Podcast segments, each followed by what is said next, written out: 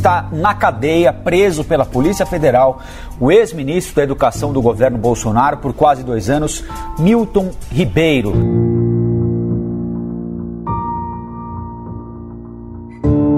A prisão do ex-ministro da Educação, Milton Ribeiro, após a revelação do escândalo do gabinete paralelo no Ministério da Educação, cooperou para que um grupo de senadores da oposição conseguisse as assinaturas necessárias para a abertura da CPI do MEC. Com a assinatura do senador Jordano, nós alcançamos a 27 assinatura para agora sim protocolar o pedido de comissão parlamentar de inquérito para investigar a sequência de escândalos de corrupção que tem ocorrido no âmbito do Ministério da Educação.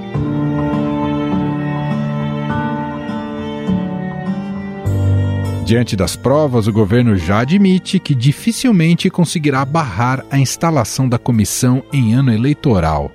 Inclusive, o presidente do Senado, Rodrigo Pacheco, já informou que a abertura da CPI poderá ocorrer nesta semana. Então, esse critério político deve ser considerado não pela presidência, mas pelo corpo geral, pelo colégio de líderes é, do Senado, para que tenhamos a melhor decisão.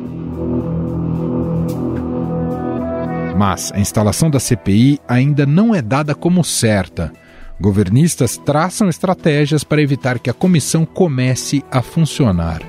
Uma das táticas é pressionar Rodrigo Pacheco a respeitar a fila de pedidos de CPI. Há dois requerimentos na frente da CPI do MEC: a CPI do narcotráfico, do senador Eduardo Girão, do Podemos do Ceará, e a CPI das obras inacabadas, apresentada pelo líder do governo Carlos Portinho, do PL do Rio de Janeiro. O que acontece é que há uma fila e já foi essa fila furada com a CPI da Covid. Há ainda a CPI do senador Eduardo Girão, né, do narcotráfico, que foi protocolada na última sexta-feira.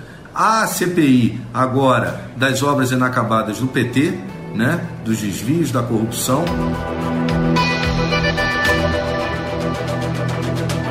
Outra ferramenta utilizada pelo governo é a liberação de verbas do orçamento secreto, para que senadores retirem suas assinaturas do documento de instalação da CPI, que pode ser feito até a abertura da comissão. No entanto, o próprio presidente do Senado já classificou o caso do Ministério da Educação como grave e que dará urgência à análise da CPI. Esses acontecimentos nós estamos acompanhando, sobretudo pela imprensa, são acontecimentos graves que precisam ser apurados investigados por todas as instâncias e é legítimo também do parlamento querer investigar. Se instalada, a comissão irá investigar as denúncias feitas pelo Estadão de que dois pastores, Gilmar Santos e Arilton Moura, que foram presos junto com Milton Ribeiro, ofereciam facilidades para furar a fila na requisição de verbas do Fundo Nacional de Desenvolvimento da Educação para os municípios.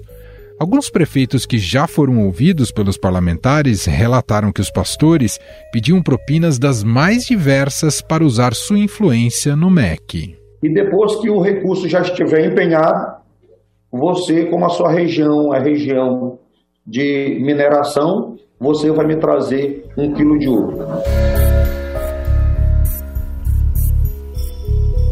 Além disso, a CPI pode implicar diretamente o presidente, já que, em uma interceptação telefônica, Milton Ribeiro deu a entender que foi avisado por Jair Bolsonaro sobre a operação que culminou na sua prisão. Hoje o presidente me ligou, ele está com pressentimento novamente, que eles podem querer atingi-lo através de mim, sabe?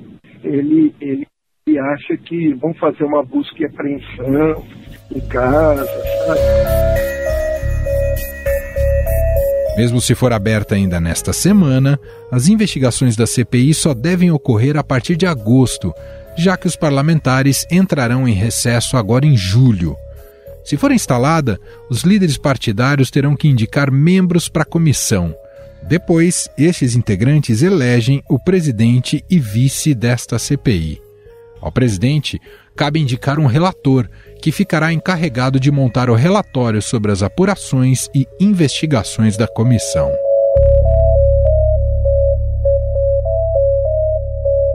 Governistas e a oposição já trabalham nos bastidores para fechar acordos entre os partidos para obter o controle da CPI.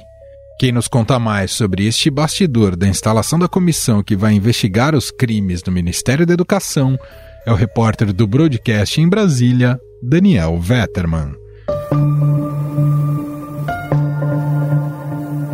Olá, Daniel, tudo bem? Tudo bem, Manuel, e com você? Tudo bem. Bom, Daniel, essa terça-feira é bastante importante em Brasília, especialmente no Senado Federal, todos os holofotes voltados para ali porque tem-se uma decisão sobre o futuro dessa CPI do MEC. Uh, queria que você relatasse para a gente um pouco do que você tem acompanhado da, dos bastidores e, da, uh, e do jogo de forças envolvendo especialmente oposição e base governista. Como é que tem sido isso, Daniel? Bom, Emanuel, tudo indica que o presidente do Senado, Rodrigo Pacheco, vai autorizar a instalação da CPI do MEC. E a partir daí, a oposição terá um instrumento para avançar nas investigações desse esquema que envolveu o Ministério da Educação, a intermediação de agendas, de verbas comandadas pelo ex-ministro Milton Ribeiro, pelos pastores aí, conforme o Estadão revelou. E o governo está temendo que essa CPI represente um desgaste ainda maior para o presidente Jair Bolsonaro, que tentará a reeleição no cargo de presidente nas eleições de outubro com a CPI instalada, o que deve acontecer aí pelo menos no mês de agosto, né? Ou seja, o presidente do Senado lê esse requerimento de instalação da CPI no plenário. Depois os líderes indicam os membros da CPI e lá por agosto é que deve começar efetivamente os trabalhos, a oposição vai tentar tocar essa investigação no meio da campanha eleitoral. Já o governo quer que, uma vez instalada, a CPI só funcione efetivamente depois das eleições, justamente para evitar um desgaste na imagem do presidente Jair Bolsonaro. Porque tudo indica que a oposição quer chegar no presidente ao investigar essa atuação do MEC. Ou seja, qual foi a participação de Bolsonaro nesse esquema e se houve de fato interferência dele nas investigações da Polícia Federal. Daniel, sobre a divisão de forças numa CPI do MEC, é, a gente acompanhou ali na CPI da Covid que talvez o governo tenha subestimado um pouco potencial explosivo que tinha aquela CPI e durante o percurso da coisa que tentou se reorganizar e tentar fazer frente à oposição.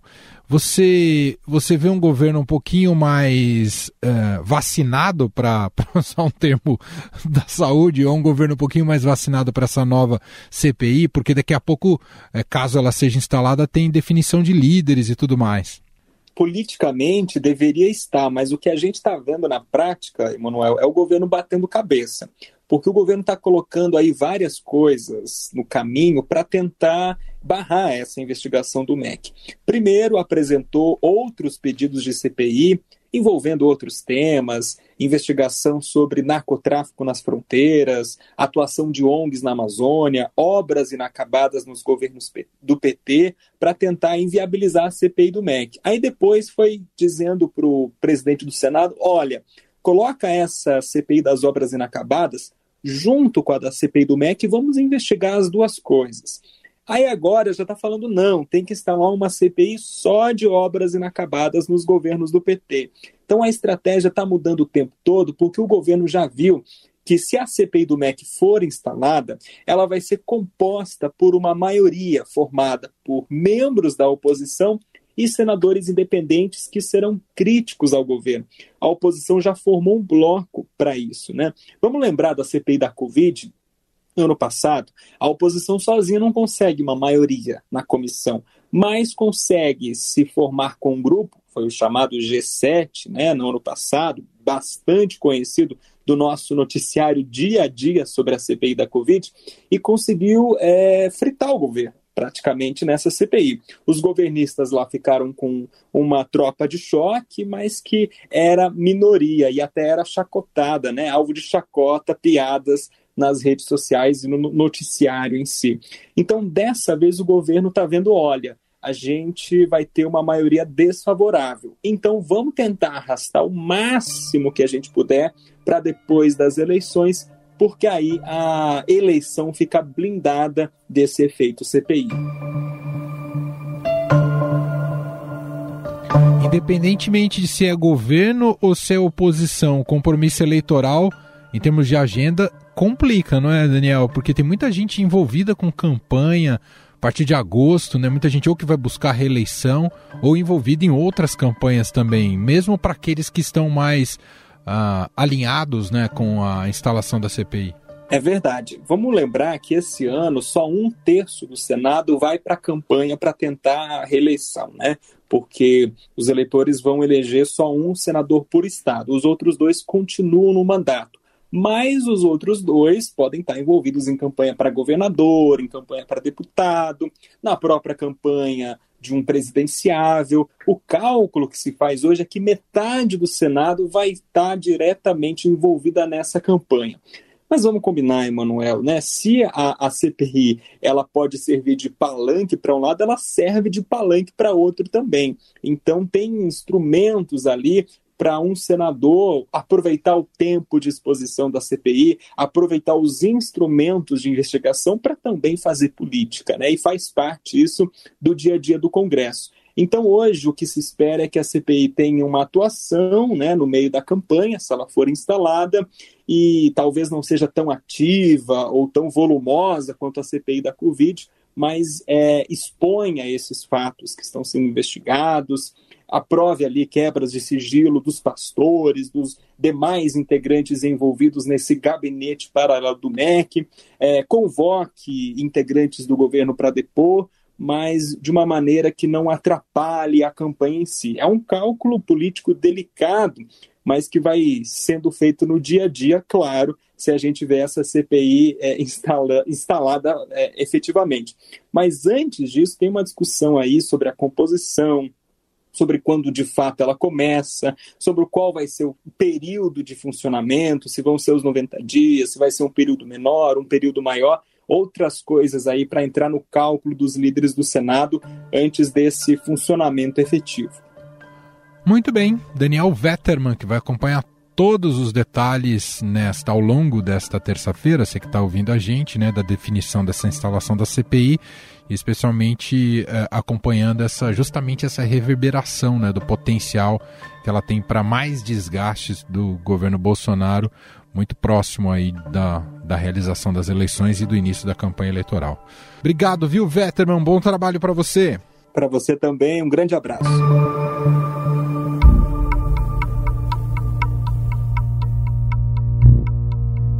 Como disse o repórter Daniel Vetterman, o governo tenta jogar a CPI para depois das eleições. O senador Flávio Bolsonaro, filho do presidente, já declarou que negocia com partidos essa alternativa. Enquanto o presidente Bolsonaro trabalha dia e noite para reduzir o preço do combustível, para reduzir o preço da comida, a oposição tenta usar isso eleitoralmente e colocar o Bolsonaro na mesma prateleira do Lula. O governo teme que a CPI do MEC crie o mesmo impacto que a CPI da Covid teve na opinião pública. Mesmo sem efeitos práticos na esfera criminal, até agora, a repercussão midiática das acusações contra a gestão Bolsonaro tiveram um efeito negativo para o presidente. Uma pesquisa do Data Senado de julho do ano passado mostrou que 74% dos entrevistados que disseram acompanhar a CPI culparam Bolsonaro pela demora na compra de vacinas. 65% responderam saber do funcionamento da CPI. 33% disseram desconhecer.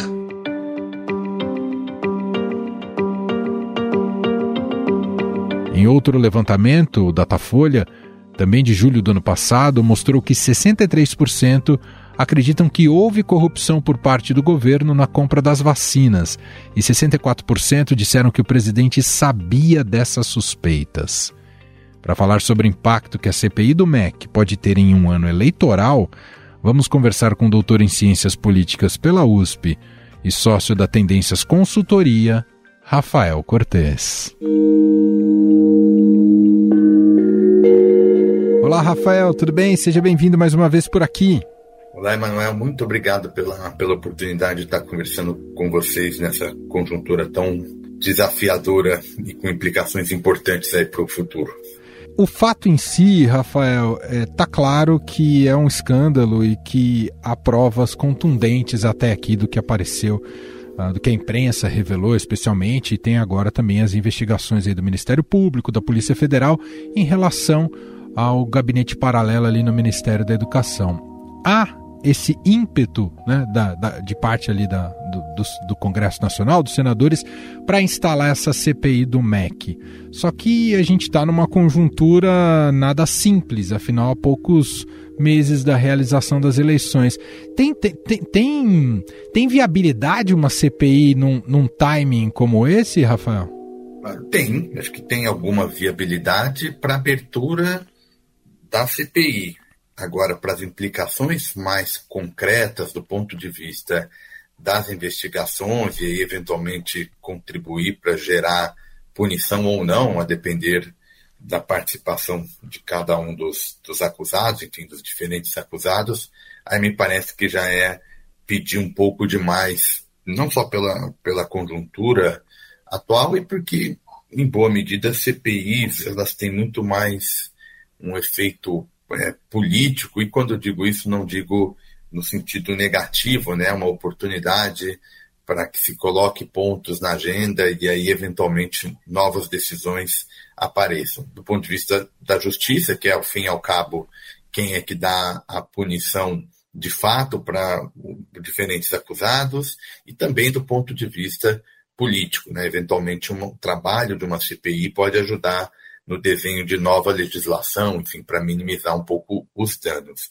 De todo modo, quando a gente é, olha para 22, me parece que é uma motivação fundamentalmente política. Né? O que a gente mais ou menos sabe é que as chances de abertura de CPI elas são proporcionais à coesão da coalizão dominante, ou seja, quando a coalizão está coesa, está minimamente unida, é formada uma maioria, dificilmente se abre comissão parlamentar de inquérito. Na atual conjuntura, a gente tem aí uma divisão importante dentro das casas legislativas, e o Senado não é diferente, que pode eventualmente gerar espaço para abertura de uma CPI. A sua efetividade, porém, aí são, é um outro, um outro debate.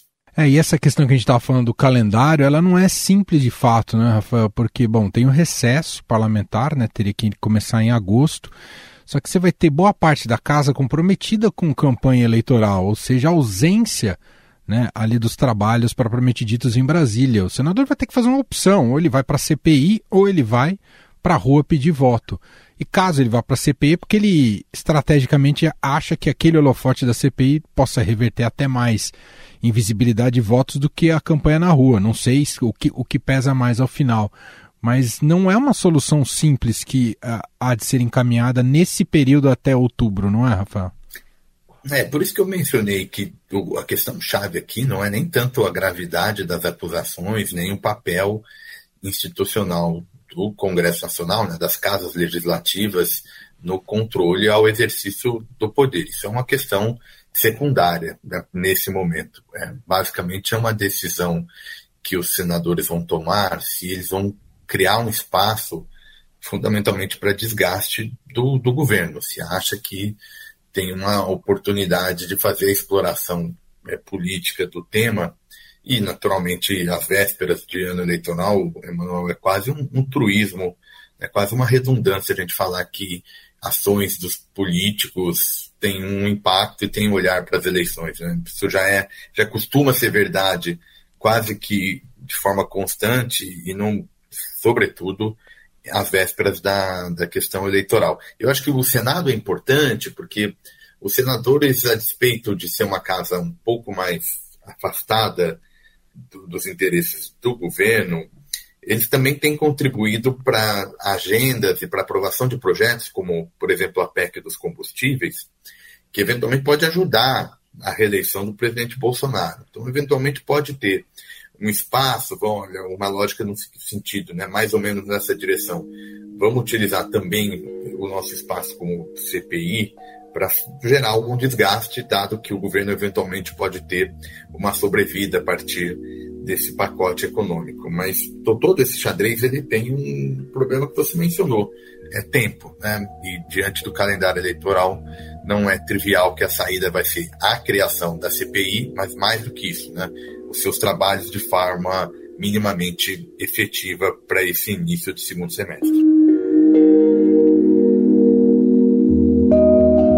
Presidente Jair Bolsonaro não passaria ileso no caso de uma CPI instalada e em funcionamento. Rafael, qual é a sua visão? É a minha leitura que tem impacto. Em geral, a gente costuma associar, e eu acho que isso é uma visão é, um tanto quanto limitadora do poder político de uma CPI, ao desgaste associado ao relatório final, né? o que de fato isso vai gerar de forma mais concreta. Acho que essa é uma visão é, um pouco limitadora do papel da CPI, é, porque basicamente a, a, CPI ela serve como um espaço para debate, ela ocupa o debate público. É, e, sobretudo, em questões importantes, a gente viu a CPI da pandemia, por exemplo, é, que, muito embora não tenha resultados mais concretos, pelo menos até agora, ela ofereceu muito espaço para o desgaste do governo. E acho que o mesmo raciocínio seguiria agora se a CPI do MEC for criada, por mais que o governismo tente controle dos parlamentares, enfim, dá espaço para barulhos e barulhos importantes numa agenda que era vista como um dos ganhos da campanha bolsonarista, né? a ideia da corrupção, do combate à corrupção, de fazer o desgaste do ex-presidente Lula por essa agenda, isso ficou bem mais complicado a partir agora desse desdobramento no Ministério da, da Educação. Então, nesse sentido, é não só porque a CPI oferece esse espaço, mas porque o jogo político eleitoral coloca ali uma, uma pedra no sapato do governo agora nessa exploração do tema combate à corrupção. Bom, coloca uma pedra no sapato, mas é também uma pedra no sapato para o ex-presidente Lula. Corrupção no final vai ser meio esquecida nessa campanha, Rafael? Eu não diria esquecida, Emanuel, porque certamente vai ser um ponto que, sobretudo, forças alternativas à polarização vão buscar é, explorar para tentar canalizar um pouco desse sentimento que ainda é importante, né, de contrário à política tradicional ou de uma certa decepção com os partidos mais conhecidos. Agora, seja como for, mesmo que exista esse movimento, eu acho que ele perde quando a gente compara o amplo debate, outros temas que vão aparecer, acho que ele perde da economia como um carro-chefe para a gente pensar o comportamento eleitoral em 2022. Então, se 2018 foi uma eleição muito marcada pelo lavajatismo, seus desdobramentos é, políticos, 22 me parece que é uma eleição de economia, né? uma eleição que vai avaliar se os esforços do governo foram minimamente suficientes para gerar algum sentimento de segurança na maioria do eleitor brasileiro, num contexto muito, muito turbulento, seja internamente, mas também por conta de um quadro internacional cada vez mais desafiador para a agenda do crescimento. Então, eu acho que não é por um acaso que a gente assiste não só o governo tentando usar o poder da caneta com matérias e com projetos muito de curto prazo, né, todos com prazo de validade pós-eleitoral, mas também procurar trazer ali outros elementos para o debate, essa agenda de tensionamento institucional, outros temas que, pra, de alguma maneira, tiram um pouco o olhar do eleitor ao tema econômico, mas especialmente, né, ao fazer isso, gera uma percepção de risco que não é trivial. Eu acho que essa é uma, uma, uma mensagem que a gente não pode deixar de dar, Emanuel, que é dos riscos que esse cenário eleitoral vai trazer para 2022. E aí eu me refiro para a observância do, do resultado eleitoral, um, um, debate que permita ao próximo mandato navegar em, em águas mais tranquilas do que essa polarização que a gente assiste em 2022.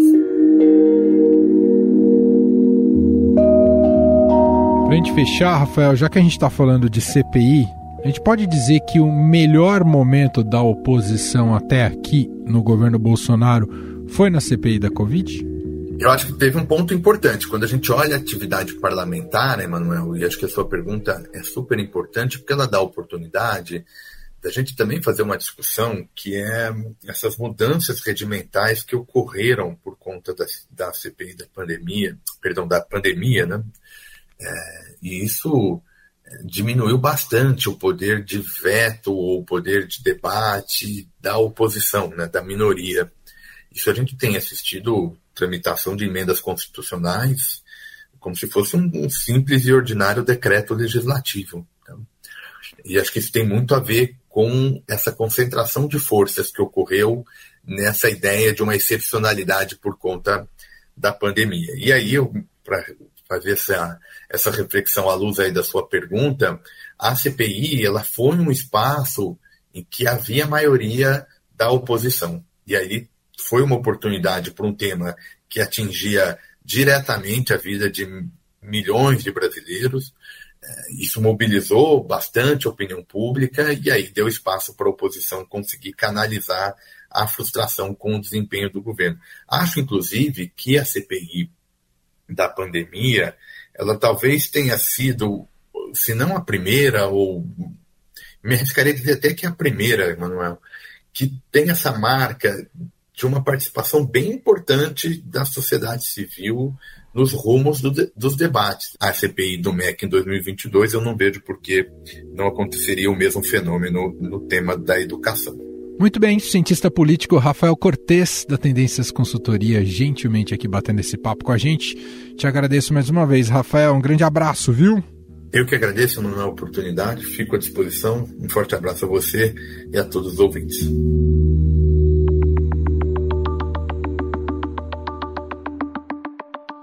E olha só, antes da gente fechar aqui esse Estadão Notícias, só um recado importante. Hoje, às 5 horas da tarde, tem mais um episódio da série Cenários que é publicado aqui no feed do Estadão Notícias. Na entrevista de hoje, Sônia Rassi recebe Tânia Consentino, presidente da Microsoft Brasil. Ela fala sobre o déficit de um milhão de profissionais de tecnologia no Brasil projetado para 2025 e como resolver o problema. Então não perca! É hoje, publicado aqui nesse feed do Estadão Notícias, entra às 5 da tarde, mais um episódio da série de podcasts Cenários com Sônia Rassi. Estadão Notícias. Este foi o Estadão Notícias de hoje, terça-feira, 5 de julho de 2022. A apresentação foi minha, Emanuel Bonfim. Na produção, edição e roteiro, Gustavo Lopes e Gabriela Forte. A montagem é de Moacir Biasi e o nosso e-mail é podcast@estadão.com. Um abraço para você e até mais.